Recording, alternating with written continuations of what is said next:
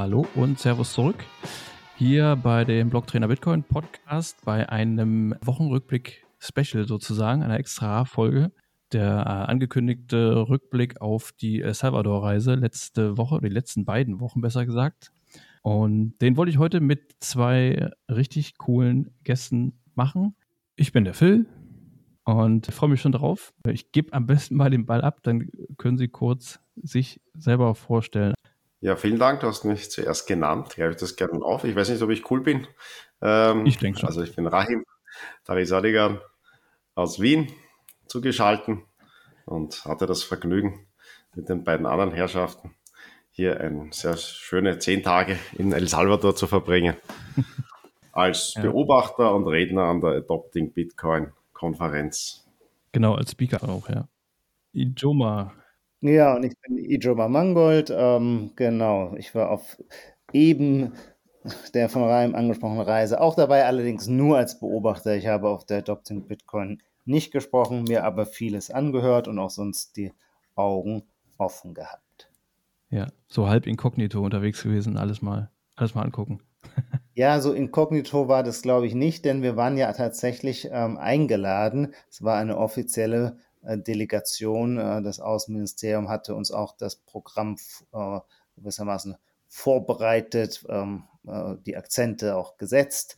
Ähm, insofern waren wir eigentlich das Gegenteil von Inkognito. Ja, ja, das, Begleitung. Das auf jeden Fall. Ja, ich habe jetzt mehr an die Adopting gedacht. Da konnte man sich so ein bisschen so ein bisschen frei bewegen, ohne, also auf einer, auf einer deutschen Konferenz wäre das ein bisschen anders gelaufen, glaube ich. wie, wie, wie habt ihr das wie habt ihr das so wahrgenommen, die Reise? Also die, die Ankunft, vor allen Dingen die Eindrücke am Anfang. Wart ihr eigentlich schon mal da gewesen? Ich glaube nicht, oder? Nein.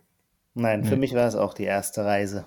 Naja, das ist natürlich eine, äh, eine besondere und ungewöhnliche Reise. Ähm, die ist interessant, aufregend und ein bisschen bizarr, ähm, weil tatsächlich sind wir natürlich ähm, äh, eine kleine Sekte, die in ein großes Land also geografisch ist das Land nicht so groß, aber in ein echtes Land fährt und alles immer zu nur durch die Bitcoin-Brille schaut, dabei ist dieses Land in erster Linie einfach mal ein Land und nicht ein Bitcoin-Land. Und ich glaube, diese äh, Diskrepanz, die war für uns als Reisegruppe, die war für mich als Reisender, die musste erstmal überwunden werden. Also man musste sich gewissermaßen äh, vor allem auch erstmal selber in Frage stellen, damit man das leicht bizarre äh, dieser Beobachtungssituation zumindest immer mitlaufen hat lassen, äh, dass wir uns alles nur unter dem Aspekt Bitcoin anschauen, während für die natürlich, für die Menschen in El Salvador, die Salvadorianer, ganz andere Fragen viel, viel wichtiger sind. Und ähm, das ist also die erste äh, Limitation oder Einschränkung, ähm, die, die ich vorausschicken äh, würde. Die zweite, und die hängt damit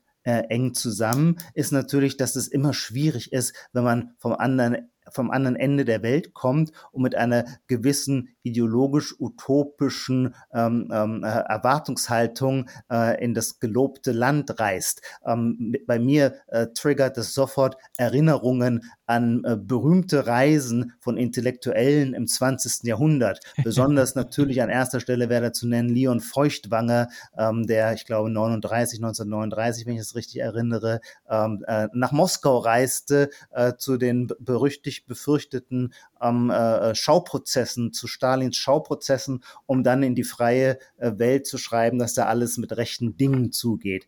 Ähm, also was ich nur sagen will, wir waren jetzt nicht Leon Feuchtwanger und äh, Bukele ist nicht Stalin, aber natürlich ist die Gefahr, dass man sich sehr stark blenden lässt äh, auf so einer Reise, dass man die wirkliche Wirklichkeit gar nicht in den Blick Blick bekommt, sehr groß. Und auch jetzt kann ich nicht sagen, ob das, was ich wahrgenommen hatte, ein Potemkinsches Dorf war, eine Fassade oder das wirkliche Leben. Obwohl ich auch danach natürlich nach der Reise, nach der, Konf äh, nach der Delegationsreise, nach der Konferenz auch noch eine Woche äh, an, der, an der Küste in El Sonte war und mit vielen Menschen gesprochen habe, mit vielen Experts, mit vielen El Salvadorianern und so weiter. Ähm, und darüber kann ich auch gerne freudig berichten, aber natürlich schon mit dieser, äh, mit diesem, äh, mit dieser Einschränkung, äh, dass, dass das natürlich immer äh, etwas absurde Beobachtungssituationen sind.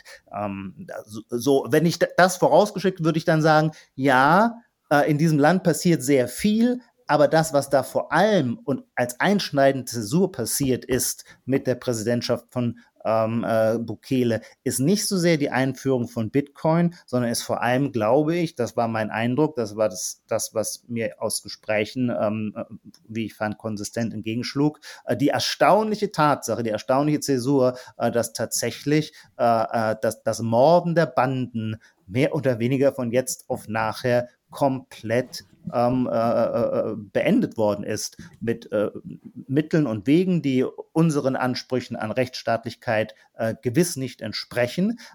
Umgekehrt müssen wir aber auch sagen, alle rechnen damit, im April gibt es die nächsten Präsidentschaftswahlen, dass Bukele mit äh, überwältigender Mehrheit im Amt bestätigt wird. Warum? Naja, weil Freiheit überhaupt erstmal natürlich mit Sicherheit anfängt. Und das ist das, was alle erzählten. Sie können plötzlich vor die Haustüre treten. Jemand sagte, früher waren unsere Häuser zu klein, jetzt sind sie zu groß. Warum waren die früher zu klein? Naja, weil alles nur innen sich abspielte, nichts draußen. Jetzt spielt sich alles draußen ab, ähm, also braucht man gar nicht mehr die großen Häuser.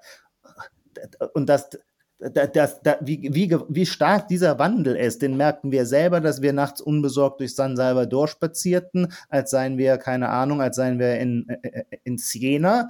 Ähm, und ähm, dann von unendlich vielen Leuten, die mir immer erzählten, ja klar, können sie, kann man überall Busse nehmen, aber noch bequemer sei es in San, Salvador äh, zu trampen. Und auch wirklich so, keine Ahnung, 23-jährige flotte Französinnen erzählen mir, dass sie den Daumen rausstrecken und alleine durch El Salvador trampen. Also ja. mir scheint an der Sicherheitslage sich tatsächlich etwas geändert zu haben. Und wenn sich die Sicherheitslage in einer so fundamentalen Weise ändert, dann entsteht natürlich auch ganz viel anderes Neues. Wenn die Leute nach draußen können, dann können sie auch in Cafés gehen. Dann werden also auch Cafés äh, äh, äh, wieder ge geöffnet oder überhaupt erst ähm, äh, installiert. Dann beginnt wieder Tourismus und das konnte man aller Orten sehen. Da herrscht ein enormer Bau, äh, Baurausch. Es wird gebaut, es werden Straßen asphaltiert und so weiter. Das war zumindest mein Eindruck. Ja, jetzt, haben wir eigentlich, jetzt, jetzt haben wir eigentlich schon einen schönen Rundumschlag irgendwie gehört. Mhm. ja, das war es eigentlich mit der Sendung. Nee, alles gut. Äh, ja, ja, Raim, wolltest du auch noch was sagen? Ja, ja, ja, also die Gefahr des gelobten Landes. Also da muss ich etwas gestehen. Also der Grund, warum ich jetzt zum ersten Mal da war, und das war die dritte Gelegenheit, dahin zu kommen, ist, dass ich schon extrem skeptisch war gegenüber dem äh, politischen Bitcoin-Programm, ja, Legal Tender äh, und alles, was darum geht. Und auch skeptisch gegenüber dem Land. Äh, und da muss ich sagen, die eine Skepsis ist bestätigt worden und die andere bei der anderen Skepsis gab es noch eher eine positive Überraschung. Also das würde ich ganz kurz noch fragen. Seid ihr jetzt eigentlich dieses Mal da gewesen, weil ihr äh, das im Vorfeld abgelehnt habt für euch oder euch dagegen entschieden habt, bewusst? Oder äh, hat sich einfach nur die Möglichkeit jetzt bei euch ergeben, mitzufahren oder hinzufahren? Ja, also bei mir schon äh, ersteres. Ja, also über große Skepsis und auch Sorge, das was also mal da erwähnt, äh, äh, da jetzt etwas, was ich noch nicht beurteilen kann und wo ich zunächst skeptisch, skeptisch bin, würde ich gern noch mehr darüber lernen, was steht da dahinter, äh, weil man ja schon da eine gewisse Verantwortung hat und das ja gerade bei einer Delegationsreise waren ja auch Medien zugegen, dass das natürlich auch genutzt wird, ein so ausländisches Interesse äh, von zum Teil namhaften Bitcoinern für ein Projekt und ein politisches Projekt in einem Land und da bin ich immer besonders vorsichtig. Ja, Ijoma, wie war das bei dir? Also ähm, ich hatte erst letztes Jahr die Möglichkeit und da hatte ich einfach keine Zeit. Das hätte mich da bestimmt schon auch gereizt. Und ähm, dieses Mal, ähm, ja, wollte ich mir die Chance nicht entgehen lassen. Es ist ja schon auch lustig, ein Land, das quasi für die meisten Deutschen, ich glaube, kann man das sagen, völlig überraschend auf der Landkarte erscheint. Also man verbindet mit Panama zumindest schon mal die Panama Papers. Also alle anderen Länder Zentralamerikas äh, Guatemala, äh, Costa Rica ist ein, äh, eine äh, touristische Destination. Mit El Salvador habe ich überhaupt ich... gar keine Verbindung, außer dass ich als elf, zwölfjähriger, ähm, wenn ich äh, in Heidelberg, äh, von Dossenheim nach Heidelberg zu meinem Gymnasium radelte, äh, fuhr ich immer an einem Fußballplatz vorbei und da war so eine Mauer. Und auf dieser Mauer stand mit roter Farbe dran gesprüht Waffen für El Salvador. Und das ist ja so ein typisches und interessantes Kindheitserlebnis, dass man etwas jeden Tag liest. Das, also das gehört so dazu. Genau und es aber gar nicht versteht. Weder wusste ja, ja. ich, was El Salvador ist, noch was, ich wusste auch nicht, was eine politische Parole ist. Aber damals gab es Waffen für El Salvador als Spruch.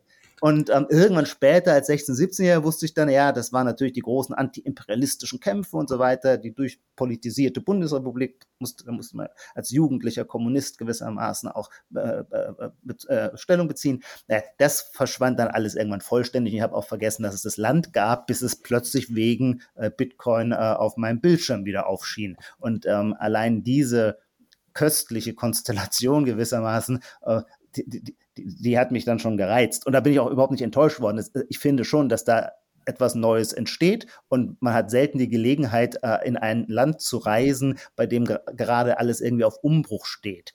Ähm, das, das hatte ist, ich gestern. Ja. Sorry. Äh, das hatte ich gestern witzigerweise im Podcast auch schon gesagt. Äh, es hat sich so angefühlt, als ob für einen Großteil der Bitcoiner dieses Land erst 2021 angefangen hat zu existieren. So plopp, plötzlich war da El Salvador irgendwo noch, wo man dachte, ja, okay, Brasilien, Honduras und so. Und, ja. und da gibt es ja El Salvador noch. Ja. ja, ich wäre da auch wahrscheinlich nicht hingeflogen, ja, ohne diesen Anlass. Wobei, und da bin ich, Rahim, das kurz noch einwerfen darf, sonst hätten wir dich unterbrochen, aber ähm, äh, genau, ich wäre sonst da auch nicht hingeflogen, aber da sind wir äh, einfach noch nicht aufgeweckt genug, denn tatsächlich fliegen da jetzt sehr, sehr viele Leute hin und zwar anders als Bitcoiner glauben, nicht wegen Bitcoin und zwar auch schon vor Bitcoin. Also äh, die Entdeckung äh, El Salvadors ähm, auch für Expats, die da zum Beispiel dann richtig sich niederlassen, weil sie, was weiß ich, äh, äh, Entwickler sind und von dort aus arbeiten können oder weil sie Yogastunden geben, äh, die hat, wenn ich das richtig einschätze, schon begonnen, äh, bevor äh, Bitcoin Legal Tender wurde. Als das dazu kam, entstand dann eine stärkere Dynamik und äh, gewissermaßen das Surferparadies und das Bitcoin-Paradies haben sich dann gegenseitig hochgeschaukelt. Ich glaube schon, dass das ganz ähm, so eine sinnvolle Kollaboration ist oder da mhm. gegenseitig verstärkende Prozesse. Ähm, mhm. Aber es haben Kanadier, Amerikaner, so ist mein Eindruck, auch schon angefangen, Land und Häuser zu kaufen in El Salvador, ähm, äh, bevor äh, Bukele äh, Bitcoin als Legal Tender einführte. Denn das Wichtigste ist ja, um Menschen und Kapital ins Land zu holen, vor allem eines, nicht so sehr die Währung, sondern äh, die Rechtssicherheit. Und offensichtlich gelingt es Bukele, dieses Gefühl zu vermitteln. Man geht damit, stelle ich mir vor, ein großes Risiko ein, denn es wäre ja auch in Lateinamerika immer denkbar, dass eine äh, bei der nächsten Wahl eine sozialistische Regierung ans Amt kommt, äh, die das Heil in der Enteignung sucht und dann wäre, äh, wäre das investierte Geld natürlich verloren. Ähm, aber da, da scheinen die meisten die äh, dann zu einem anderen Urteil gekommen zu sein. Es haben sich, mir scheint, viele Menschen darauf eingelassen, Eigentum zu erwerben in El Salvador. Ja. ja, maßgeblich ist auch, dass es eine große Diaspora gibt. Also viele Menschen haben El Salvador verlassen, eben aufgrund äh, der Gewalt und der Armut. Und die kehren jetzt langsam mhm. zurück äh, und entdecken ihr eigenes Land wieder als potenziellen Wohnort, als Ort für Geschäfte. Also diese positive diese positive Dynamik ist sicher nicht zu leugnen. Die konnten wir mit eigenen Augen vor Ort sehen. Hm. Hat nur erstaunlich wenig mit Bitcoin zu tun. Ja, also darf ich da kurz ein Beispiel? Das ist aber natürlich wieder nur anekdotische äh, Evidenz und ich weiß nicht, wie, äh, wie äh, statistisch ausschlaggebend die ist, aber wir hatten äh, einen, einen äh, Herrn als Begleiter auf dieser Reise dabei, einen sehr sympathischen, ich sage jetzt mal seinen Namen nicht, das trägt nichts zur Sache bei. Und der ist in, äh, ähm, in El Salvador aufgewachsen, immerzu in diesem, äh, konnte nie vor die Haustüre treten, äh, wenn schwer bewaffnet, ist dann, als er 17 oder 18 war, mit seiner Mutter nach Deutschland ausgewandert und ist am Anfang immer noch zurückgekehrt in seine alte Heimat, bis er irgendwann die Nase voll hatte, weil er sagte, das ist dies, dieses Lebensgefühl erträgt er nicht mehr. Er will sich nicht immer in, in, in, ja, in dieses bewaffnete Bandenland begeben. Und dann war er 15 Jahre lang nicht mehr in El Salvador, bis er jetzt im Mai das erste Mal wieder einen Fuß ins Land gesetzt hat und festgestellt hat, es ist alles anders. Und daraufhin hat er da jetzt ein Business, der mit sowohl mit Deutschland wie mit El Salvador zu tun hat, äh, gegründet, hat sich eine Wohnung in San Salvador gekauft und äh, ist plötzlich begeistert wieder in seiner Heimat zu sein. Das ist, was Rahim meinte. Die, äh, äh, es kehren sehr viele aus der Diaspora, vor allem natürlich aus den USA, sehr viele El Salvadorianer kehren in ihre Heimat zurück. Äh, das heißt, die haben, wenn ich es richtig verstanden habe, einen positiven Saldo, was die Migration betrifft. Mehr Leute ziehen jetzt Diaspora El Salvadorianer plus Expats ziehen jetzt ins Land, als das Land verlassen. Und das ist ja ein interessanter statistischer, Richt, statistischer Richtwert. Ja. Ja, wir hatten das auch gestern. Also ich hatte auch, oder wir hatten auch in unserer kleinen Gruppe, wir hatten ja äh, eine Vierer-WG am Ende des, des Programms, wir hatten auch den Eindruck, weil wir haben uns ja dann auch frei bewegt, viel in, in El Zonte und wir haben ja auch ein bisschen außerhalb gewohnt der Stadt. Das heißt, wir mussten äh, nachts auch mhm. dann diese dunklen, wirklich kaum beleuchteten Wege laufen. Hätten wir keine Handy-Taschenlampe dabei, dann wären wir wahrscheinlich jedes Mal im Gebüsch gelandet. Und äh, man hat trotzdem irgendwie ein sehr sicheres Gefühl da gehabt. Ne? Also das Einzige, wo man ab und zu mal kurz irgendwie gezuckt hat nachts, das war, wenn dann irgendwie ein Hund über die Straße gelaufen ist. Aber ich glaube, die sind bei uns noch gefährlicher, die Hunde. Die hätten sofort gebissen. Die bellen nur zweimal kurz, legen sich dann nett hin und äh, sagen, ja, schön, gute Nacht. Ja.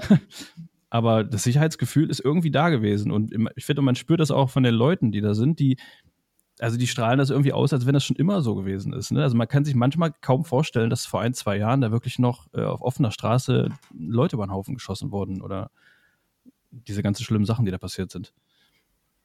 Also da scheint eine gute Wandlung auf jeden Fall schnell passiert zu sein irgendwie. Und man merkt, dass die Leute richtig, richtig dankbar sind, dass der äh, Bukele da zwar recht rigoros da irgendwie durchgegriffen hat äh, und aufgeräumt hat, aber unterm Strich ist der, der Großteil der Bevölkerung da schon ziemlich dankbar, dass es jetzt so ist, wie es ist. Habt ihr das ähnlich gesehen mit der Sicherheit da vor Ort oder habt ihr irgendwie mal so, so Situationen gehabt, wo ihr dachtet irgendwie, hm, das ist irgendwie jetzt äh, ein bisschen komisch oder es könnte ein bisschen seltsam werden oder also war das Nein, nur jetzt kann, kann, kann ich nur bestätigen. Ja, also da war nichts Bedrohliches. Es schien völlig normal, mitten in der Nacht durch San Salvador, die Hauptstadt, zu gehen. Mhm. Äh, und ich würde schon davon ausgehen, ich habe schon viel in der Welt gesehen, dass sowohl also vom Verhalten der Menschen als auch aufgrund von diesem Grundgefühl, wer hängt darum, äh, äh, wie auffällig ist es, wenn man sich äh, alleine in dunklen äh, Gassen bewegt. Und da hat also nichts bedrohlich gewirkt. Und auch also unser, unsere Polizeibegleitung in der Delegation war ja eher dafür da, den Verkehr freizuräumen mit Blaulicht, als irgendwie den Eindruck zu vermitteln, dass sie es eine große Gefahr abwenden würden für Leib und Leben. Ja, die haben ja manchmal selber dafür gesorgt, dass äh, leicht brenzliche Situationen im, im Straßenverkehr entstehen durch genau, ihre ja. Action-Einlagen. die Bedrohung erhöht, ja. ja, und vielleicht spielt auch mit, dass die Bevölkerung unglaublich freundlich, auch offen scheint, dass da überhaupt nichts spürbar ist gegenüber Skepsis, Aversion gegenüber den Besuchern, den Gringos, äh, die jetzt vielleicht häufiger da sind, äh, was ja durchaus in Lateinamerika aufgrund der Geschichte schon vorkommen kann. Ähm, also nicht nur die Straßenköter waren überraschend freundlich ja. äh, und zahm. Also da habe ich auch schon anders, wo ganz anderes erlebt. Äh, aber auch die Menschen vermitteln da den Eindruck, dass man willkommen ist, äh, dass es sicher ist. Und das also ist schon eine positive Grundstimmung. Ja. Um nicht nur zuzustimmen, würde ich allenfalls anmerken, natürlich ist die Menge an Security überall, nicht nur vor jedem Hotel, sondern vor jedem Laden, immer noch sehr hoch. Mir scheint das aber fast so etwas wie ein Erbe der Vergangenheit ja. zu sein, damit man dich nicht sofort in die Arbeitslosigkeit entlässt. Genau, ja. genau. Das sind viele Jobs, den Eindruck hatte ich auch. Also man sieht unglaublich viele Pumpguns äh, im Alltag, aber die Leute stehen da gelangweilt mit der Pumpgun um den Hals herum und es schaut so aus, haben die halt diesen Job und es hat noch niemand übers Herz gebracht, sie jetzt zu entlassen. Ja, bei uns haben die Toilettenfrauen Kittel an und da haben sie halt äh, die Toilettenmänner eine Pumpgun um, ja. Ja. Ja, aber äh, für mich war es zum Beispiel das erste Mal jetzt auch generell Südamerika, Mittelamerika besser gesagt. Ähm, ich war bisher nur in Nordamerika. Also ich weiß nicht, ob ihr da mal in Nachbarländern auch irgendwie wart, um da so ein bisschen Vergleich zu haben. Also ja, ich war viel in Südamerika und sagen, ja, das hat sich schon zum Teil anders angefühlt. Mhm. Aber gut, da habe ich auch mehr Zeit verbracht. Also es kann schon sein, dass das jetzt zu anekdotisch ist und zu positiv die Auswahl.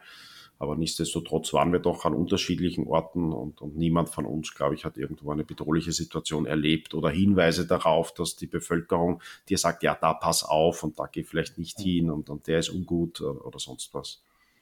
Ja, und äh, so um unserer Bubble ja auch mal zu entfliehen, sind wir ja auch mal, äh, den einen Tag haben wir ja selber eigenmächtig sozusagen unser Programm geändert und sind nicht zum zweiten Mal in das Außenministerium gefahren, um uns spannende Dinge anzuhören, äh, sondern haben äh, Berlin angesteuert. Mhm. Und ähm, das war ja, das hat sich ja auch schon alles relativ authentisch da angefühlt. Und da hatte ich zum Beispiel jetzt auch nicht unbedingt den Eindruck, dass da wirklich sehr viel Polizei unterwegs ist. Also, wie gesagt, wenn wir jetzt in San Salvador unterwegs sind, dann ist natürlich schwer zu sagen, stehen die jetzt immer hier oder ist das alles jetzt ein bisschen geplant, dass die jetzt auf der Route sind oder dass, äh, dass sie jetzt verstärkt Präsenz auf den Hauptstraßen zeigen, um uns ein sicheres Gefühl zu geben oder so. Aber dieser Überraschungsbesuch, sage ich mal, in Berlin von uns, da hat man das ja schon dann irgendwie live gesehen, wie es wirklich dazu geht. Und das, das wirkte alles total normal und entspannt, ne? Ja, da hatte ich schon fast ein schlechtes Gewissen, dass wir in dieses harmonische Vulkandorf kommen und mit dem Pickup mit Polizisten dabei, die haben irgendwie das Bild dann gestört, ja, da sonst alles sehr harmonisch und freundlich schien. Ja, wir haben die Idylle auf dem Land etwas beeinflusst, ja. Ja. Ähm, wie seht ihr das sonst generell mit der, mit der Entwicklung seit der, seit der Bitcoin-Einführung? Also, äh, ihr hattet ja bestimmt da irgendwie auch bestimmte Erwartungen irgendwie an, an, den, an den Fortschritt oder wie es generell aussieht? Ja, die Erwartungen waren negativ bis skeptisch und das ist eigentlich bekräftigt worden. Ja, ich bin aber, da bin ich grundsätzlich sicher überdurchschnittlich skeptisch, was Politik betrifft, äh, alles was Top-Down Gesetze betrifft äh, und das konnte man also ganz gut bestätigt sehen, was das auslöst bei Menschen, dass da noch immer Vertrauensprobleme da sind, die eigentlich verstärkt wurden, dass da natürlich Fehler passieren, weil ja Politik nicht immer kompetenzkonzentriert, äh, was schon eine ungewöhnliche Ausnahme wäre. Also es kann schon sein, dass die Bukele-Familie da überdurchschnittlich kompetent ist, aber die brauchen ja Ausführende und Beamte und da hatte ich jetzt nicht den Eindruck, als wären die kompetenter als die Geschäftsleute, äh, die Programmierer, die sich sonst im, im privaten Markt äh, doch Dienstleistungen anbieten müssen, die andere honorieren äh, und nicht einfach ein Gehalt ziehen. Ähm, und das hat sich da eher bestätigt gefunden, also dass da schon noch Fehler passiert sind, äh, dass es noch nicht sehr durchdrungen ist, dass das äh, noch nicht sehr durchdrungen hat, das Wissen um Bitcoin äh, und die Technologie innerhalb der, der Behörden und, und, auch drumherum. Ähm, aber das würde ich sagen, das hat mich jetzt nicht überrascht, sondern bestätigt. positiv überrascht hat wirklich nur das Land. Da hätte ich schon gedacht, also so der politisch unkorrekte Begriff ist Shithole Country. Und da würde ich sagen, für ein Land, das bis vor kurzem eines der gefährlichsten Länder der Welt war, ähm, mit also großen Entwicklungsproblemen, auch historisch sehr viel Last, äh, war es überdurchschnittlich sauber, hat eine überdurchschnittlich gute Infrastruktur und eine überdurchschnittlich gute Stimmung. Ähm, das hat mich also eher positiv überrascht. Gute Straßen auch, da war ich auch genau. positiv überrascht. Ja, ich will mal versuchen, einen anderen Approach zu machen. Mir leuchtet es sehr ein, was Rahim, äh, wie Rahim seine Skepsis gegenüber dem politischen Prozess, jetzt konkret mit Blick auf die Bitcoin-Adaption beschreibt. Ähm, ehrlich gesagt äh, fällt es mir aber sowieso schwer, das zu beurteilen. Was heißt es denn, äh, dass etwas überhaupt, dass eine Politik implementiert wird und jetzt soll man die Folgen ablesen, das ist ja generell wahnsinnig schwierig. Ähm, das ist ja äh, auch, wenn wir jetzt hier nach Österreich und nach Deutschland schauen, ist das Gleiche. Bei jeder Wahl behauptet jede Partei, dass sie für alles Gute zuständig ist und alles Ungute vom Himmel gefallen ist. Und das als politischer Beobachter kann man das sehr schwer äh, überprüfen oder zu einer validen Meinung zu kommen, wie jetzt erst in so einem völlig fernen Land, wo es jetzt seit zwei Jahren Bitcoin gibt, äh, fällt mir schwer abzuschätzen. Aber äh, was ich vielleicht eher einschätzen kann oder was es mir, was mir zumindest zu denken gegeben hat, dass mir nochmal, dass mir jetzt klar geworden ist, was für ein komplexes, schwieriges und diffiziles Thema Zahlungssysteme sind und dass ich als gewissermaßen inbrünstiger äh, Bitcoiner mir Zahlungsabwicklungen, namentlich via Lightning, ich glaube vorher einfach viel zu naiv, viel zu leicht vorgestellt habe. Da sitzt der Teufel wirklich im Detail und äh, wenn man erstmal anfängt, im Detail über Lightning nachzudenken, dann wird man feststellen, dass es doch eine gewaltige Aufgabe ist ähm, und die ist nicht ganz so leicht in die Wirklichkeit zu implementieren, ähm, wie das vielleicht bei einem äh, äh, sportlich begeisterten Kurzvortrag einem erscheinen mag. Ähm, und da könnte man jetzt, glaube ich, über viele, viele Beobachtungen nachdenken. Die wichtigste scheint mir die zu sein, ähm, dass ähm, ähm, mal irgendjemand sehr treffend gesagt hat, die ähm, äh, äh, das Chiva Wallet, das ist ja das offiziell von der Regierung eingeführte, konstruierte und eingeführte mhm. Lightning Wallet, ähm, das an jeden Bürger äh, El Salvadors ausgegeben worden ist mit so einer Art Startkapital von äh, 30 Dollar. Ähm, das ist, das hat irgendwer äh, schlauerweise äh, irgendwie, äh, das, das sei ja quasi das CBDC Wallet, also Central Bank Digital äh, Currency auf Bitcoin-Basis, weil es eben ein ähm, Custodial Wallet ist, über das die Regierung tatsächlich natürlich jeden einzelnen Lightning-Kaufakt überprüfen äh, äh, und aufzeichnen kann. Äh, also das Chiba Wallet ist gewissermaßen 180 Grad das Gegenteil dessen, äh, was man unter dem Freiheitsgeld Bitcoin versteht. Ich will es deswegen nicht unbedingt verdammen, weil jede Idee, die in die Wirklichkeit tritt, lässt federn und es gibt immer Trade-offs und man muss Kompromisse eingehen, aber man darf die Augen nicht davor verschließen und damit auch nicht vor dem Umstand, dass die Leute könnten ja, das ist ja nicht verboten, die könnten problemlos zu einer anderen Wallet wechseln, wenn sie überhaupt Bitcoin adoptieren, ähm, dann wechseln sie in der Regel aber nicht zu einer anderen Wallet. Und zwar warum? Naja, weil nicht, ja, erstens mal wegen Bequemlichkeit, aber zweitens mal auch, weil sich bei den zum Beispiel bei Phoenix Wallet, das konnte man selber auch erleben, mit den Gebühren natürlich plötzlich ganz neue Probleme auftun, die du bei der Chiva Wallet nicht hast. Also, ähm, das sind jetzt keine, das soll jetzt weder Himmel hoch jauchzen noch zu Tode betrübt sein. Ich will nur sagen, diese Dinge in der Wirklichkeit zu verankern, ist halt tausendmal äh, trickreicher, äh, als ich es mir vorher ähm, äh, auf der grünen Wiese vorgestellt habe. Und diese Erfahrung zu machen, war schon eine interessante. Ja, ja, aber es ist eigentlich bei jeder Technologie so, nicht, dass dann die Schnittstelle für den Konsumenten immer ein ganz langwieriger Prozess ist, wo User Interfaces verbessert werden müssen mhm. und das besser funktioniert in einem Marktprozess, äh, würde ich sagen, da würde ich schon zu den Fehlern, die ich erwähnt habe, auf jeden Fall das Chivo Wallet rechnen. Äh, vielleicht ein bisschen begründbar, wenn das stimmt, was ich gehört habe, dann gab es also aus der Privatwirtschaft von Strike ein überhöhtes Angebot für den Aufbau einer Wallet. Ich eigentlich, wenn das stimmt, die Dimension für unverschämt halte. Äh, und das ist immer das Problem bei jetzt, also wenn Staatsaufträge an Unternehmen gehen, hast du natürlich potenziell Interessen, natürlich auch ein Versuch, da äh, ja, sich leichter zu machen als sonst und das ist eine ungute, wahrscheinlich auch eine ungute Kombination von Staat und Markt, würde ich sagen, weil du weder die Kompetenz im Staat dann hast und aufbaust, mhm. noch wirklich in Marktdisziplin wirken kann, sondern es alles in Richtung äh, Favoritismus äh, geht, dass da ein Unternehmen versucht reinzukommen und dann war es vielleicht, ist es damit für mich nachvollziehbar, warum dann Bukele äh, sagt, okay, da haben wir, wir haben auch Entwickler im Land, äh, das machen wir um ein Zehntel des Budgets selbst, äh, mhm. dass das dann nicht gut hinhaut. Äh, werden sehen, jetzt wollen sie ja eine zweite Version machen, weil sie auch sehen, dass es da also auch Bugs gibt, also auch einfach auch nicht so funktioniert wie geplant. Ich halte für einige der Prämissen für ganz falsch. Äh, aber ich muss da schon insofern widersprechen, es gibt schon eine neue Adoption, wieder ein Bottom-up von Grund heraus, eine Annahme und die meisten wechseln dann schon auf Empfehlung, oft natürlich der Zahlenden auf Blink, äh, das genau. ehemalige Bitcoin Beach Wallet. Ja, richtig. Das ja. ist auch, also jetzt von Galoy, die schon einen Platz da in El Salvador haben, also ich muss sagen, mittlerweile ein lokal auch verankertes Unternehmen, eine sehr gute Lightning Wallet. Da habe ich also im Alltag gesehen, das hat gut funktioniert, hat ein super User Interface. Kann ich nur sagen, das ist ein sehr, sehr gutes Marktangebot, das auch verwendet wird von El Salvadorianern.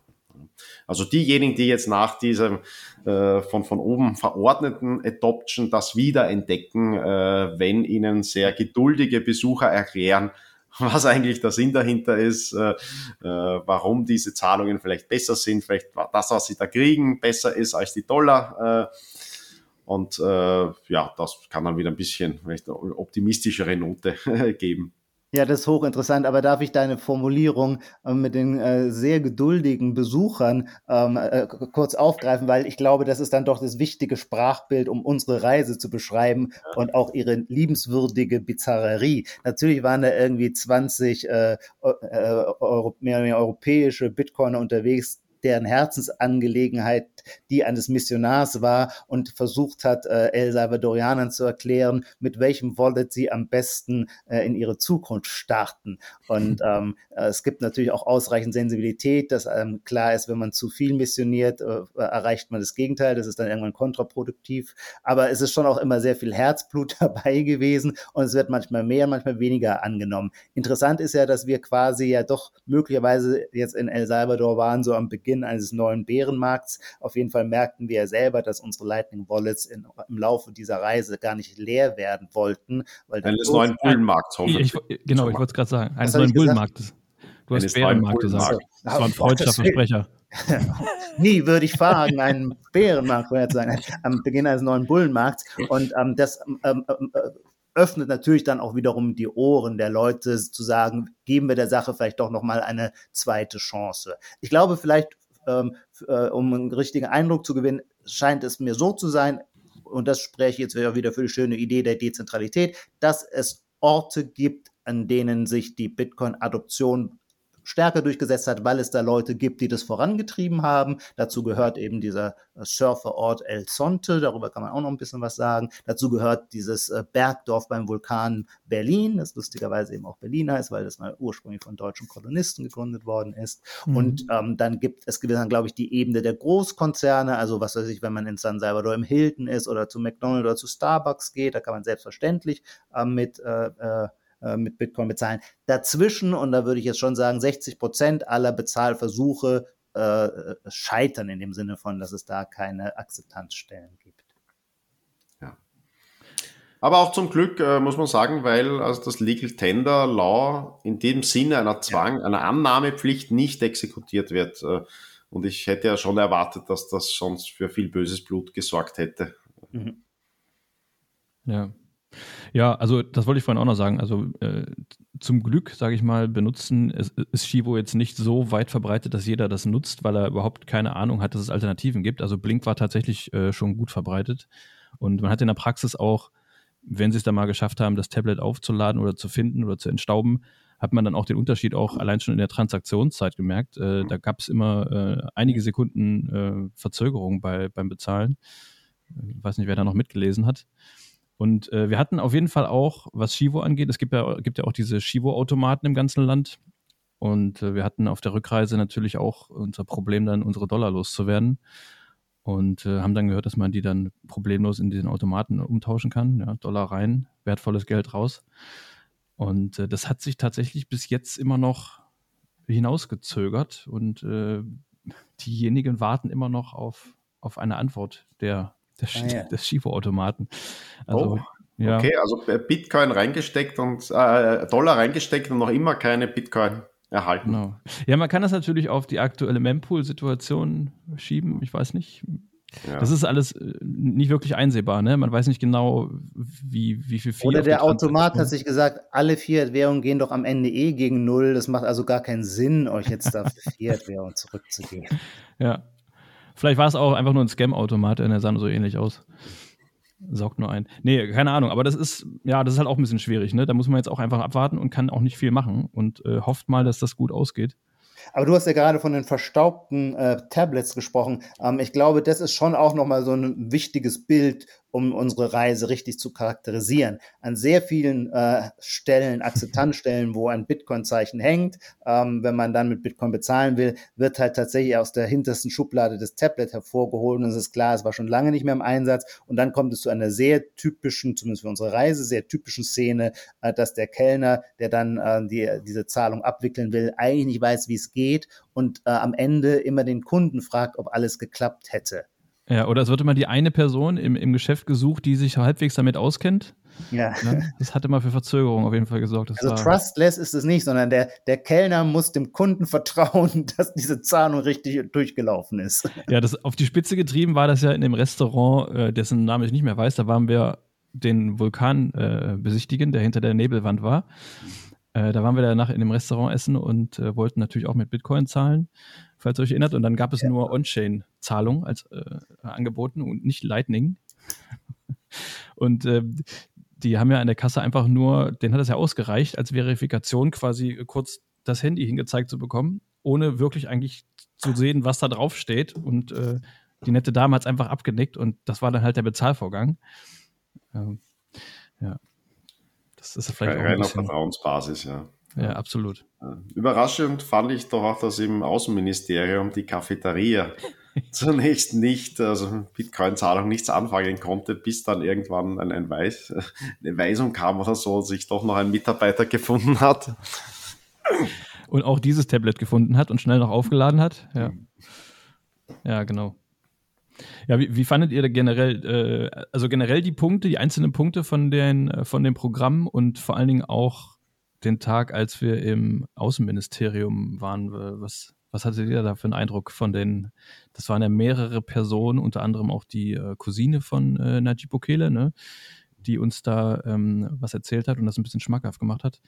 Naja, der Tag im Außenministerium war definitiv der Tiefpunkt der Delegationsreise, einfach weil das Maß an Unkenntnis über Bitcoin äh, so, so, erstaunlich war dafür, dass es nun ausdrücklich eine Bitcoin-Delegation war, äh, die genau darüber aufgeklärt und informiert werden wollte. Also aus welcher Organisation auch immer da die äh, Leute kamen, die uns was erzählten, die hatten weder Feuer noch Vision noch Leidenschaft noch auch einfach nur grundlegende Kenntnisse, namentlich die Cousine des Präsidenten schien mir in hohem Maß unbedarft zu sein.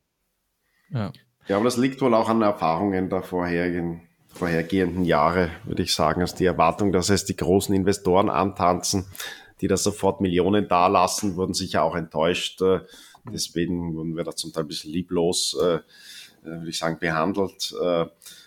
Und natürlich haben sie auch in, in El Salvador irgendwie erkennen sie, glaube ich, unbewusst äh, oder bewusst, äh, dass es hauptsächlich ein PR-Programm ist. Das sie sich natürlich auch erhoffen. Und das beruht, beruht auf Gegenseitigkeit. Nicht Bitcoiner erhoffen sich an dem Höhenflug El Salvadors und Aufschwung da partizipieren zu können und ein bisschen umdeuten zu können als eine Bitcoin-Erfolgsstory. Und die Regierung von El Salvador hofft natürlich einen potenziellen Höhenflug Bitcoins. Äh, äh, da sich dran zu hängen und das als ihre Erfolgsstory zu verkaufen, äh, wenn dann vielleicht auch irgendwann die Numbers go up und sogar die Anlage des Präsidenten äh, von Erfolg gekrönt äh, sein sollte. Und das macht es natürlich ein bisschen schwierig, jetzt diese Erwartungshaltung. Eigentlich weiß man oder sollte man wissen voneinander, dass es im Wesentlichen um positive Aufmerksamkeit geht. Und das wirklich nachweisbare, der nachweisbare Bitcoin-Bezug ist schon, dass da Bitcoiner hinkommen, hauptsächlich als Touristen, würde ich mal sagen. Und die Investments sind klein, das sind ein bisschen Immobilieninvestitionen, aber es ist auch schwierig, nicht? Bislang war jetzt El Salvador nicht berühmt als Industriestandort. Äh, ernsthafte Investitionen brauchen viel Zeit äh, und äh, auch Wissen äh, um das Land. Und wenn man da also zu ungeduldig ist, sowohl auf der Bitcoiner-Seite, was das Land betrifft, als auch auf der Behördenseite, was es diese möglichen Investoren äh, betrifft, dann ist man schnell enttäuscht. Und das hat man schon ein bisschen gespürt, äh, mhm. ja, dass also für die Regierung ein bisschen ein PR-Programm war. Deswegen auch dieser eine Jugendzentrum-Besuch, der es mit Bitcoin wenig zu tun hatte, aber viele Kameras. Äh, und äh, in den Reisen davor war das ja noch viel extremer, nicht, dass da so Kameras natürlich jede Begehung einer neuen Straße und ähnliches Filmen mhm. aufnehmen, um auch zu zeigen der eigenen Bevölkerung, hey, da kommen Leute aus dem Ausland in unser Land, äh, um zu sehen, was da Positives passiert. Das ist jetzt irgendwie nachvollziehbar, noch nicht illegitim, das nutzen zu wollen. Aber dafür ist das also nicht missverstehen. Mhm. Ja, und es war natürlich auch äh, etwas ernüchternd dann, als äh, die eine der wichtigen Fragen, die, die jedem Bitcoiner auf den Nägeln brennt äh, im Außenministerium, als der Verantwortliche für diese ganze Bitcoin-Abteilung da im, im Außenministerium äh, vom, vom Nico, äh, glaube ich, ein paar kritische Fragen gestellt bekommen hat bezüglich äh, der, der Verwahrung oder äh, generell des Kaufvorgangs, wer da die Kontrolle hat und äh, wie das überhaupt aufbewahrt wird, die, die Bitcoin und äh, da einfach nur grob drüber gebügelt wurde über die Frage mehrfach und einfach nur, ja, kein Kommentar. Hm. Ja, die Antwort war wirklich, ich darf das nicht beantworten. Hm. Ja, ähm, gut, das war der Tiefpunkt, ja. Aber was habt ihr denn generell so von den anderen Punkten äh, für einen Eindruck? Was sagt ihr generell zu den, zur Zusammenstellung der, der Stationen, die wir hatten, zu den einzelnen Punkten? Was, was fandet ihr da jetzt besonders interessant noch außerdem, außer dem Aufenthalt im Außenministerium?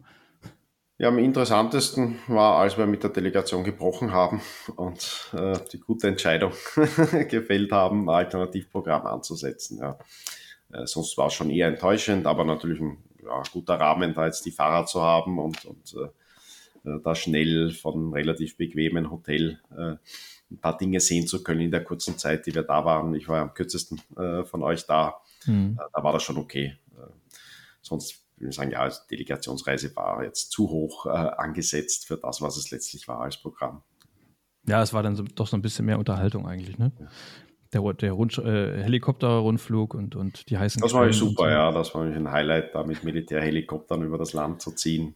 Ja. ja auch eine schlaue Einkommensquelle für das Militär, äh, würde ich sagen. Und, ja, und ein bisschen schön, äh, hat gut funktioniert, hat viel Freude gemacht. Und wie wir im Nachhinein vermutet hatten, weil es gab ja, also zumindest bei uns im Helikopter, aber wir waren in dem gleichen, ne? Ja, genau. äh, da gab es ja am Anfang noch ein bisschen Diskussion bei den Piloten vorne. Da kam ja noch jemand von außen zu und hat dann, äh, so, sah es zumindest aus, äh, den Helikopter erklärt und wie man den eigentlich fliegt. Das fand ich auch ziemlich beruhigend. Äh, als ja, da hatte ich kurz ein bisschen Bauchweh am Anfang. Es hat so ausgesehen, als ob der Fluglehrer da jetzt die letzte Lektion gibt. ja, da habe ich auch ganz kurz überlegt, wie die Tür aufgeht. Mhm. Aber der Flug war super. Also ich fand den super. Es war mein erster Helikopterflug. Ich fand es echt angenehm. Ich habe es mir deutlich ruppiger vorgestellt. Und ich dachte auch im, im Vorfeld so, oh, okay, äh, Flugbasis, Militär, äh, Helikopterflug in El Salvador. Nicht, dass sie da so ein bisschen, dass sie so ähnlich draußen wie unsere Politur, unsere Polizeibegleitung und ein bisschen Action machen wollen. Ja, vielleicht ja. einen kleinen Looping fliegen, aber nee, das war sehr angenehm, muss ich sagen. Ich fand es eher soziologisch interessant, weil es gibt ja doch immer so ein bestimmtes sozial äh, äh, äh, äh, soldatischen Habitus, ähm, von dem ich fast gedacht er so ein bisschen international ist. Und dann hat man natürlich gleichzeitig die Erinnerung, die vielen Militärdiktaturen der 70er und 80er Jahre in Lateinamerika ähm, mit ihrem ganzen operettenhaften Pomp. Das war alles gar nicht. Die waren extrem unsoldatisch, äh, unformell. Ähm, ähm, noch nicht mal jovial, noch jovial, jovial wäre noch ein zu förmlicher Ausdruck. Hatte mich irgendwie überrascht. Ja, das stimmt. Die hatten eigentlich oft mehr so einen Charakter von so einer Sicherheitsfirma oder sowas, ne? Also, ja, die hatten jedenfalls keinen Schneid. Die waren sehr nett, aber hatten keinen Schneid. Mhm. Ja, ich könnte jetzt einen, ja, äh, einen Bundeswehrspruch irgendwie machen, aber mal, das ist jetzt besser. Mach mal. nee, nee, nee. Das soll nicht zu militärisch werden hier. ja, zumindest waren sie nett. Sie waren sehr, sehr höflich. Also sehr wir konnten uns ja den Helikopter von oben bis unten angucken, den auseinandernehmen, fast schon. Und äh, es wurden jede Menge Fotos gemacht, alle möglichen Fragen beantwortet. Ja. Haben sich schon Mühe gegeben. Ansonsten würdet, also habt ihr das bereut jetzt nicht unbedingt, aber äh, habt ihr im Nachhinein, denkt ihr, das war eine gute Entscheidung, dahin zu fahren oder äh, Zeitverschwendung oder? Nee, auf jeden Fall gute Entscheidung für mich war schon wichtig, das mit eigenen Augen zu sehen. Muss man selber einschätzen zu können und so, ja. Ja, und habe da schon viel gelernt äh, über die Hintergründe. Mhm. Ja. Also ich bereue es überhaupt nicht. Ich habe die Reise als in hohem Maße lehrreich empfunden. Aber lehrreich können ja auch Fragwürdigkeiten und Fragezeichen ja. sein, ist auch gar nicht schlimm. Aber auch das ist ja sehr, sehr lehrreich und überhaupt auch ein Land mal abzuklopfen durch die Brille einer spezifischen Idee und zu den Unterschied zwischen Ideen und Wirklichkeit ist ja irgendwie die Hauptzerrissenheit des Menschen immer. Also insofern ist es auch gar nicht schlecht, gerade wenn man mit sehr viel Euphorie hingeht, dann auch wieder auf dem Boden der Wirklichkeit zu landen. Nee, das war lehrreich in jeder Hinsicht. Erstmal ist es ein wahnsinnig schönes Land mit wahnsinnig sympathischen Menschen und da ist wirklich, glaube ich, gerade ein Pioniergeist. Und der ist, vielleicht ist das noch eine letzte Bemerkung, noch wichtig zu sagen, was ich erst dort gelernt habe. Es gibt einen der berühmten ähm, Bitcoin-Orte. Wir haben schon über ihn gesprochen, El Sonte am Pazifik. Ähm, durch diesen Ort geht ein Fluss und äh, die eine Hälfte ist der, der, der, wird deklariert zum Surfer-Teil und der andere ist der Bitcoin-Teil. Das überschneidet sich zwar schon, aber es gibt schon noch diese zwei unterschiedlichen Traditionen. Und da steht auch das Hope House. Und das Hope House ist mit Hilfe oder durch die Spende, wenn ich es richtig verstanden habe, eines, ähm, äh, eines Bitcoin-Wahls ähm, entstanden. Und ähm, ich dachte immer, El Sonte ist gewissermaßen aus der Idee von Bitcoin-Begeisterung zu diesem Ort geworden. Aber dem ist keineswegs so, sondern ganz im Gegenteil. Da gibt es eine wichtige zentrale Figur, der Spiritus Rector ähm, äh, dieser, äh, dieses Teils von El Sonte, José. Ich habe ihn auch kennengelernt. Äh, sehr kluger, charismatischer, sympathischer äh, Mann. Und der hat das ist das klassische Community Work, nennt man das, glaube ich. Ich kenne mich da viel zu wenig aus. Also soziale Arbeit. Also der hat versucht, den Community-Geist zu stärken. Er hat gesagt, was brauchen wir, was können wir unseren Kindern, unseren Jugendlichen anbieten? Wir müssen den Aufgaben geben, die müssen äh, Education bekommen, die sollen Englisch lernen, damit sie dieses und jenes, also als Surflehrer oder als, es gibt zum Beispiel sehr viele machen eine Ausbildung zum äh, Rettungsschwimmer, weil das ist natürlich gefragt an diesen Orten und so weiter. Und dann erst ist er mit diesem Bitcoin-Wahl in Berührung gekommen, der aus ganz anderen Gründen da gelandet ist, nämlich auch nur aus, wenn ich es richtig sehe, Surfgründen. Mhm. Und so kam nachträglich Bitcoin dazu und José fand, Bitcoin passt toll in dieses Konzept. Aber der, die ursprüngliche Keimzelle äh, war tatsächlich ein Community-Projekt und ähm, daher äh, hat es, glaube ich, auch diese tolle Bodenhaftung es ist dann entwickelt worden, auch mit viel Bitcoin-Spendengeldern, klar, ganz gewiss, aber es kommt aus einem anderen, kommt aus einem, nicht anderen, er kommt aus einem anderen Geist und hat sich dann verknüpft mit der Bitcoin-Idee. Und das fand ich interessant, das zu, das, das erfahren zu haben, weil da hatte ich vorher ein anderes Bild von. Hast du eigentlich äh, mittlerweile dein Surfdiplom bekommen, Joma? Oder ein Seepferdchen Nein, auf dem Surfbrett? Äh, von einem Diplom bin ich noch weit entfernt, aber ich war tapfer bereit, fünf Tage lang mit Hilfe meines, äh, äh, äh, meines unermüdlichen El Salvadorianischen Surflehrers mich der Brandung und den fiesen Wellen auszusetzen. Ich wollte es gerade sagen, also wir haben uns schon ein bisschen Sorgen äh, manchmal gemacht um dich, weil wir wussten ja an den Tagen, wo du draußen auf dem Meer bist und da gab es ja wirklich Tage, da waren die, die Wellen so enorm, ja. also das habe ich bisher auch noch nie erlebt. Und ich muss sagen, verglich, äh, wenn man die Lernkurve von Surfen und Bitcoin Education nebeneinander legt, dann ist das eine, äh, wie sagt man, eine exponentiell steil, steil steigende Kurve äh, und das andere eine gerade Linie. Und die gerade Linie ist die Lernkurve beim Surfen. Ja. ja, also das, das stärkste Motto dafür diese Bitcoin Adoption war, Bitcoin hat nachweislich hunderte Leben gerettet in El Sonte. Äh, es war ein bisschen eine starke Behauptung. Der Hintergrund ist schon, dieses Meer ist unglaublich gefährlich dort. Äh, und ich bin zwar ein sehr guter Schwimmer, aber es hat auch mir also unglaublich viel Respekt äh, dann abverlangt, diese sehr, sehr starken Wellen, der Sog, der damit einhergeht. Und da sterben offenbar regelmäßig Menschen, die also vielleicht surfen, baden wollen. Und da war es schon hilfreich, dass bei diesem Community-Projekt, wie das jetzt schon mal erwähnt, da tatsächlich die, die Badeaufsicht und die Rettungsschwimmer eine so zentrale und wichtige Aufgabe vor Ort gespielt haben äh, und da tatsächlich durch die Bitcoin-Spenden das ein bisschen systematisiert werden konnte äh, und jetzt tatsächlich also die Sicherheit deutlich erhöht hat äh, beim Surfen und Schwimmen. Das macht mir jetzt im Nachhinein ein bisschen weiche Knie, dass du sagst, dass da viele Leute sterben. Das hättest du mir ruhig mal vorher sagen können. Wir sind eine, gerade an den letzten Tagen, haben die Wellen nochmal ordentlich einen draufgepackt. Also ich, ich, weiß gar nicht, wie viele Meter die hoch waren, aber äh, wir haben wenn du am Strand gestanden hast und du hast dann hinten an dem Punkt, wo die Welle bricht, gesehen, wo dann, da waren ja auch Surfer noch mit drin oder Leute, die generell nur so drin waren, um ein bisschen rumzuplanschen. Die sahen so klein aus in der Welle, die war riesig und die war noch deutlich größer nochmal als die ersten Tage. Aber ja, gut. Ich Na, wir haben das die Leute vor Ort erzählt, dass es tatsächlich da immer wieder zu Todesfällen kommt und auch unser, äh, mein guter Freund der Peter äh, Taschler hat mhm. mir erzählt, dass im letzten oder vorletzten Jahr dass der Sog so stark war, dass er wirklich in einer lebensbedrohlichen Situation war, durch ein, das die abtrifft und nicht mehr zurückzukommen. Oh, okay. Ja, das hätte ich alles auch auf jeden Fall gerne vorher mal gehört. Ja, gut. Ja. Ah, hättest du nicht gerne vorher gehört. ja, dann hätte ich bloß am Anfang äh, ein bisschen die Füße reingehalten und ja, mich weiter der Michelada gewidmet. Ja, oder dem Popusas. Ähm, was, was sagt ihr denn dazu zu den Leuten, die jetzt sagen, sagen würden, äh, ich will unbedingt auswandern und vielleicht ist ja El Salvador ein super Ziel, eine Alternative zu der jetzigen Situation? Äh, wie, wie steht ihr dazu? Ja, man soll sich da jetzt kein Wunderland äh, erwarten. Ähm, für manche Leute kann es passen. Deswegen auf jeden Fall der Weg, das mal zu besuchen. Also schauen, ob man sich verliebt in das Land und die Leute. Passt das für dich? glaube ich, nichts dagegen, da auch, auch Wurzeln zu schlagen.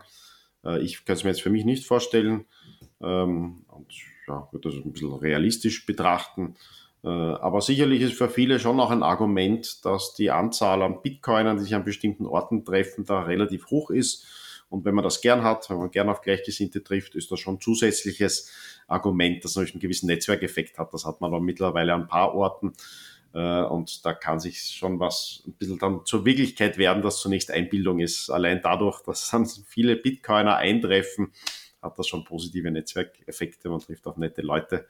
Das heißt, es noch beim Farmers Market, da wo jetzt nicht mhm. viele Farmers zugegen sind, aber viele Bitcoiner sich regelmäßig treffen, viele Miner aufstellen und ein sehr charmanten, charmantes Flair hat. Ja. Ijuma, wie, wie ist das bei dir? Wir hatten die letzten Tage den Eindruck, wir haben so ein bisschen gescherzt, dass du, äh, das würde ich wahrscheinlich nicht mehr sehen, dass du einfach da bleibst. Ach so, äh, nein.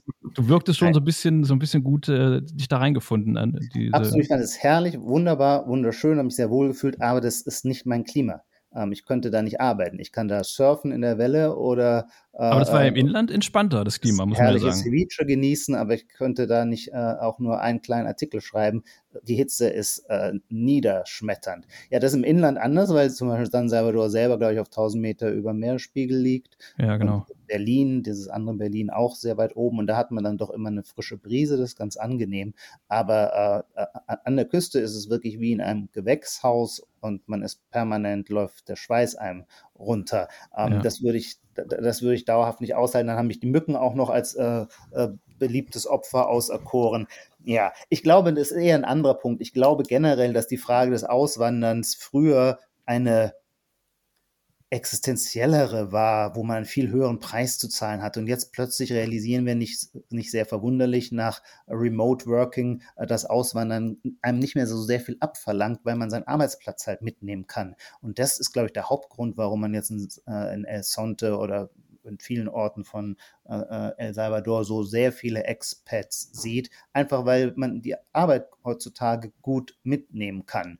Und dann mögen viele Leute natürlich das Leben unter Palmen.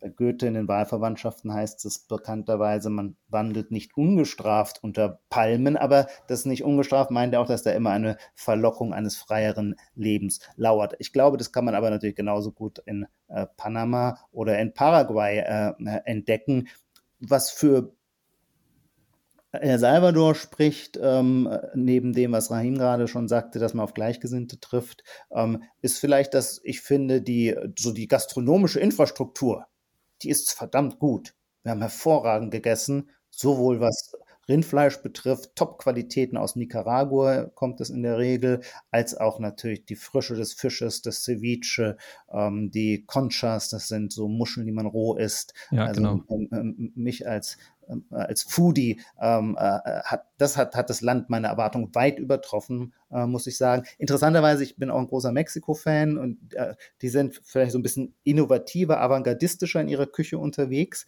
Ähm, die arbeiten ja aber ganz viel bekanntermaßen mit Schärfe. Das macht, äh, das hat man in El Salvador gar nicht. Da muss genau. man quasi scharfe Soße immer erst noch extra so äh, nachbestellen.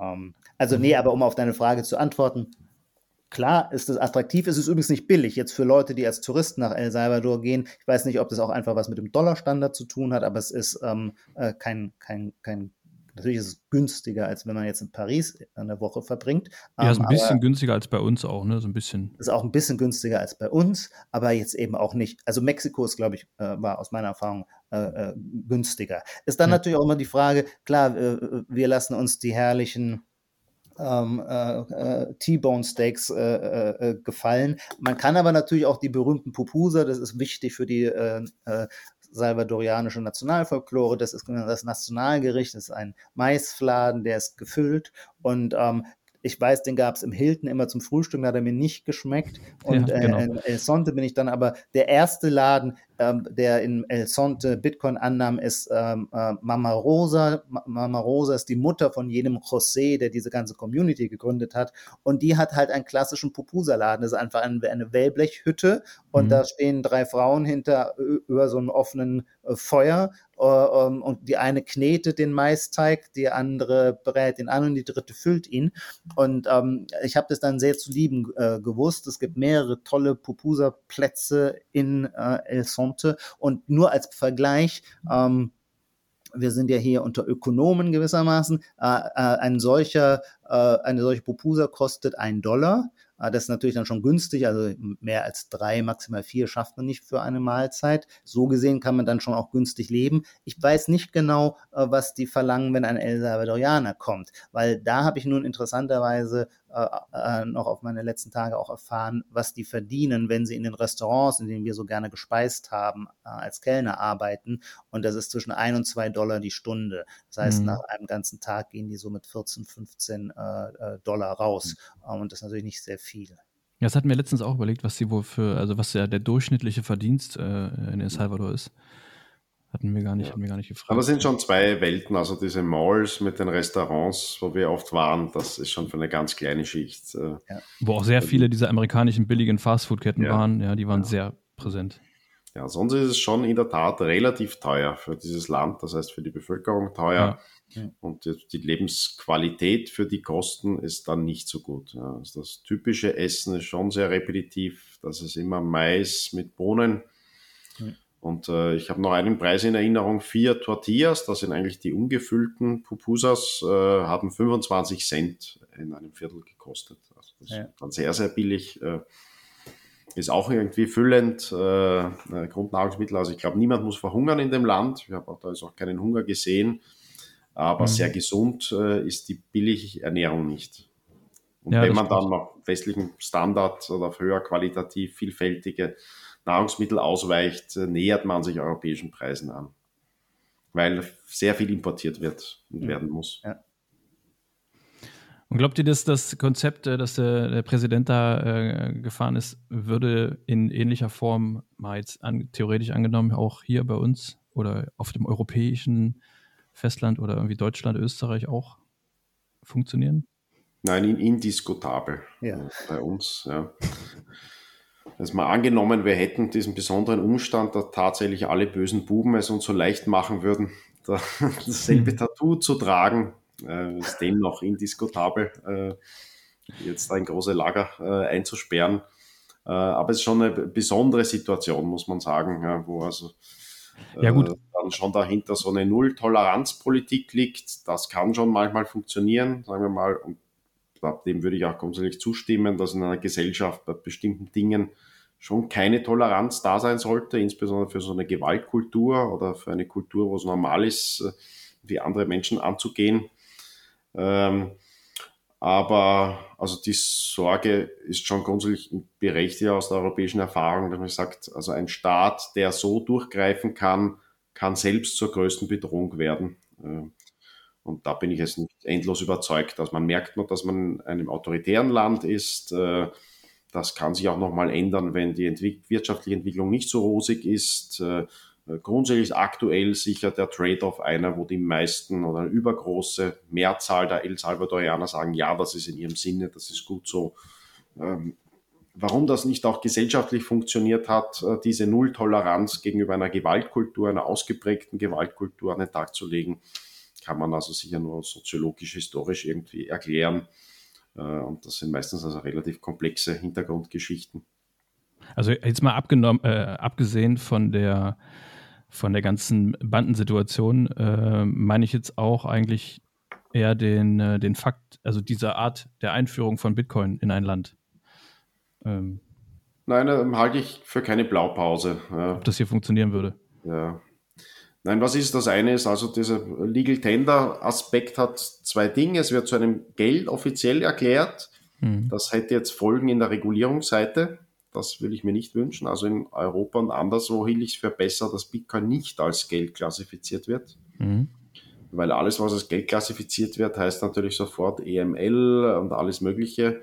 Also wir sagen, es ist besser, es bleibt neutrale Technologie als ein irgendwie privilegiertes Geld. Äh, jetzt nach der legalen Kategorie. Und grundsätzlich sind die auch überschätzt. Also diese Regulierungskategorien heißen fast immer nur, dass da teure Anwälte dann äh, Geld verdienen dürfen äh, und Vorwände haben. Und das andere ist natürlich auch dann indiskutabel. Also der Zwang, der Annahmezwang, äh, der ja ursprünglich in Diskussion war und das Gesetz auch so vorgesehen hat, äh, halte ich nicht für einen guten Weg, eine neue Technologie durchzusetzen. Also müssen wir eher darauf hoffen, dass es äh, dem Fiat-Geld immer schlechter und schlechter geht, damit es irgendwann von unten herauf wächst und Bitcoin als Darauf Lösung- hoffen wir nicht, das passiert so und so. Nein, worauf wir hoffen, ist, dass gleichzeitig die Alternative wächst äh, und da ist, wenn man sie braucht. Und das ist eine gute Hoffnung, die ist nicht unbegründet. Mhm. Und das passiert ganz ohne Zutun der Politik. Ja, Also Die Notwendigkeit braucht El Salvador nicht, aber El Salvador braucht Bitcoin. ja. Die, die Notwendigkeit muss noch etwas größer werden bei uns. Für die Bürger. Ja, der Leidensdruck ist noch nicht so groß. Das ist auch der Grund, warum natürlich die Bitcoin-Adoption von unten herab anderswo stärker ist. Okay. Äh, wir müssen, glaube ich, ne, langsam Bitte, mal ja, zum Ende kommen. darum. Ja, sehr gerne. Gut, dann vielen, vielen Dank auf jeden Fall an euch. Hat mich echt super gefreut, dass ihr da jetzt mitgemacht habt, Raim und die Joma. Hat äh, auf jeden Fall mega Spaß gemacht. Und Sehr, sehr gerne. wie war eure Danke. Heimreise eigentlich? Alles, ging alles glatt? Na, e- eine Nacht geht verloren. Das ist Ja, die die ist für immer verloren. Rückreise. Bei der Hinreise war es erstaunlich problemlos. Man wacht dann halt immer früh auf. äh, Aber bei der Rückreise hat schon die Nacht gefehlt. Bei uns ist ein Koffer in, in Kanada äh, hängen geblieben, aber der Ui. wurde jetzt letztens nachgeliefert. Aber sonst auch alles ganz gut. Nee, nee, das Land ist schon gut organisiert. Welches Kanada oder? Nee, äh, äh, El Salvador. Also äh, man muss sich über, es klappt alles. Ja. Das Taxi bringt einen zum Flughafen, am Flughafen geht die Abfertigung schnell. Also so, da, da, da hat man fühlt sich jetzt, äh, also da, unter diesem Aspekt fühlt man sich jetzt nicht wie in einer Bananenrepublik. Ja, genau. Ja. Okay, äh, Raim, ja. Äh, Schönen Abend. dann macht's gut. Vielen, vielen Dank und wir hören uns, wir sehen uns demnächst auf irgendeinem Event, würde ich sagen. Dankeschön. Tschüss. Bis dahin. Ciao. Ciao.